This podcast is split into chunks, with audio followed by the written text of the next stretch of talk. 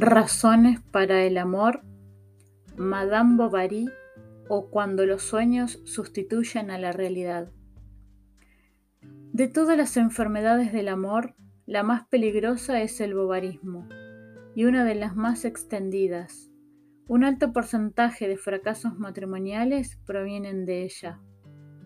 Y es que la historia que cuenta Flaubert, y qué maravillosamente la cuenta, es mucho más que la historia de un adulterio es el análisis de un alma que se negó a vivir, encerrada como estaba en sus sueños, y que, de sueño en sueño, se fue precipitando hacia el desastre y el suicidio. Emma Bovary era una muchacha generosa, pero cobarde, ambiciosa, pero débil y voluble, y la clave de su vida está en esa fuga hacia los sueños cuando la realidad no le gusta. Hasta que un día todos los sueños muestran que no hay sino vacío tras la máscara, y la realidad más horrible la atrapa. Ya de niña era alguien que, apasionada por los espejismos, se vuelve prisionera de sus propias mentiras. Como el mundo que le rodea es feo, toma la costumbre de construirse en su cabecita unos universos encantadores, y más que en el mundo, vive en sus cuentos de hadas, en las páginas de las novelas románticas de las que se alimenta. Tampoco en el colegio vive como lo que es. Prefiere fantasear sobre cómo sería su vida si ella fuera una de sus compañeras ricas de la ciudad, o sueña en la vida mística de las religiosas del colegio, o reconstruye mentalmente su vida disfrazada de una de las heroínas de la literatura que estudia. Su alma está llena de los vagarosos anhelos que fabrica su calenturienta imaginación. Arde en deseos de emociones fuertes, aventuras que le permiten evadirse de la aburrida cotidianidad.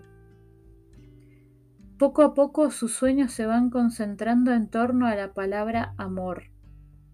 Un amor que no será su entrega a otra persona, sino una especie de exaltación de sí misma, la llave que la abra a la puerta de todo ese mundo fabuloso de placeres, de sueños, de aventuras, de misterio del que hace tiempo se ha enamorado su alma.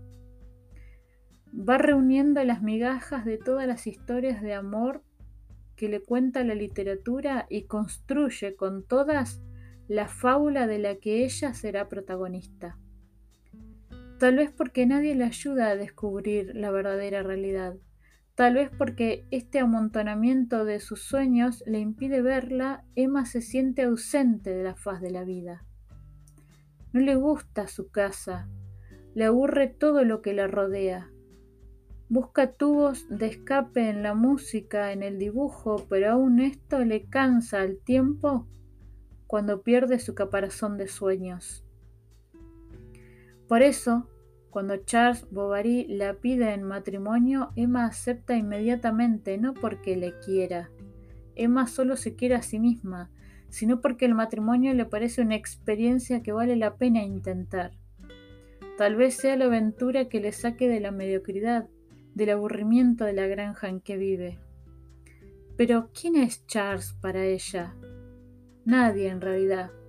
Emma no llega a verle porque sus ojos están velados por las ideas preconcebidas que tiene sobre el matrimonio. El pobre médico rural es para ella el posible príncipe encantado, un simple pretexto para el reverdecimiento de sus sueños. Y una vez comprometida, retorna a sus fantasmagorías. Le gustaría casarse a las doce de la noche entre un bosque de antorchas, el decorado tapa de nuevo la realidad.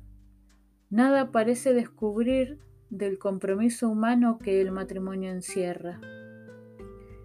Se queda con la piel de la aventura e invierte su noviazgo en pensar en el vestido, en el banquete de bodas.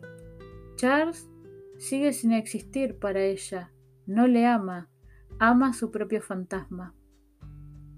Y la desilusión no tarda en llegar porque todos los espejismos acaban por escaparse.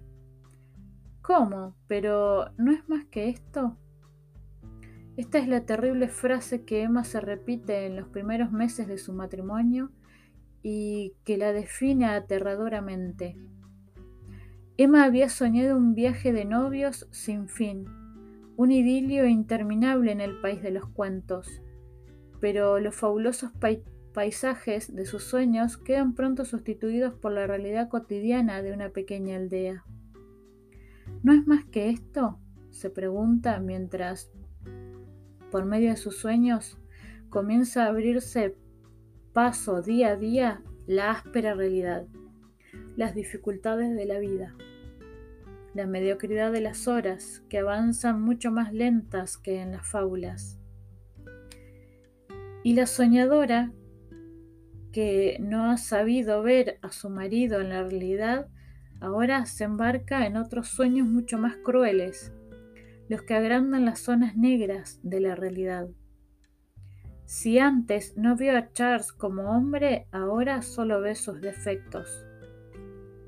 Los estudia, los analiza, siente que se clavan dentro como agujas y se dedica a espiar los pequeños tics de Charles, sus menores gestos, y empieza a odiarle por todas esas pequeñeces.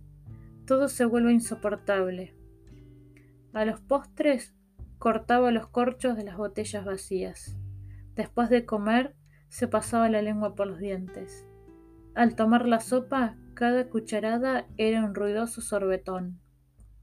Con su imaginación aumenta desmesuradamente estas pequeñas manías que multiplicadas por ella tienen la virtud de engendrar el aborrecimiento. Mi fantasía, dice, me hace aborrecer a los que resoplan comiendo.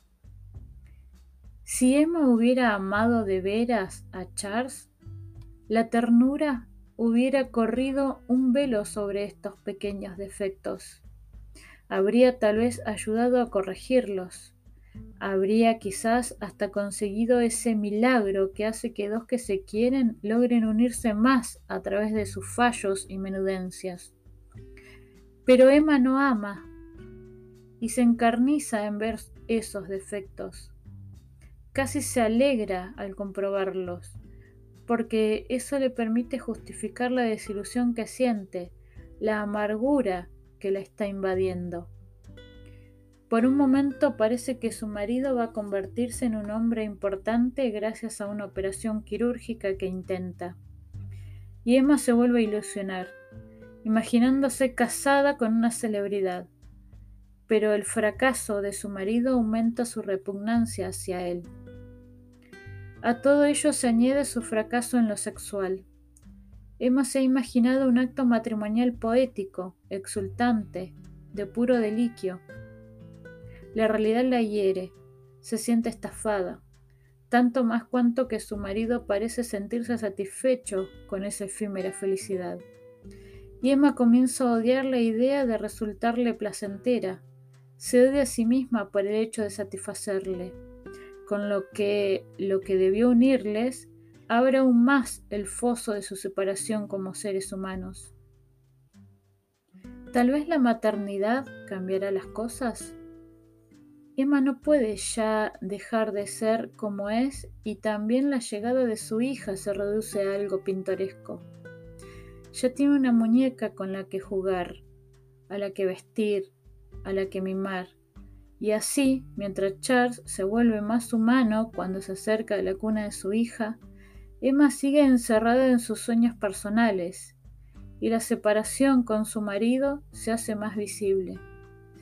Cuando él va a acostarse, Emma se hacía la dormida y mientras se arrebujaba a su lado, ella despertaba otro mundo, el de los sueños.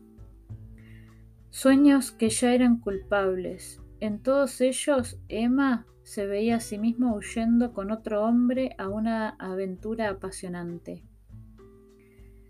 Pero la que ha fracasado en el amor matrimonial fracasará también en el amor adúltero, porque ni León I ni Rodolfo después logran darle lo que no le dio Charles.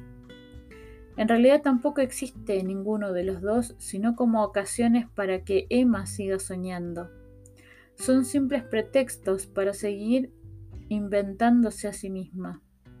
Los dos tienen algo más de héroe de novela pero ambos muestran pronto su vulgaridad de mediocres conquistadores. Y tras la farsa de la aventura corrida con ellos, cuando se pierde la emoción del descubrimiento prohibido, aparece el vacío, la sordidez de ese falso amor. Y ya a Emma no le falta más que descender al triste desenlace de su vida. La realidad, antes o después, cobra su factura. Y quien no supo vivir la de cada día, se da ahora de bruces con la realidad de su fracaso. Solo falta el veneno y la horrible muerte de alguien que, tras haber vivido persiguiendo la falta, falsa imagen de sus sueños, termina sin haber conocido un verdadero amor. He querido reconstruir minuciosamente esta historia que cuenta Flaubert, porque el mundo está lleno de Emmas Bovary. A estas horas hay en cualquier ciudad de España y en el mundo cientos de mujeres y también de hombres que se están hundiendo en la amargura porque no han tenido el coraje de asumir día a día la realidad y han preferido refugiarse, encerrándose en la mentira, en sus sueños. Son tal vez también almas que pudieron ser grandes, estaban llenas de ilusiones y esperanzas, pero no quisieron aceptar que la esperanza se construye con el trabajo diario, con la pequeña lucha de cada hora y fueron progresivamente convirtiendo la esperanza en ilusión, la ilusión en sueños, el sueño en vagabundeos mentales que les permitían vivir una película de cine que no era su vida. Mejor que cumplir sus propios deberes, intentaron nadar con la imaginación en sus caprichos. Y la vida se le fue llenando de nostalgias primero, de vacío después, luego de repugnancia hacia cuanto les rodeaba, al final de rencor contra sí mismos y contra la vida, que no les daba aquellos sueños que creían merecer. Se engañaban a sí mismas, pero no lograban burlar a la realidad, que seguía esperando fuera, al borde mismo de sus sueños. Echaban la culpa de sus fracasos a los lugares en que vivían, a su mala suerte en la elección de marido, a las circunstancias que le impedían realizarse. No se atrevían a reconocer que la verdadera culpa era suya, por haber olvidado que la felicidad tiene que construírsela cada uno entregándose al amor. Un amor que es generosidad, paciencia, respeto a los demás, olvido de sí mismo.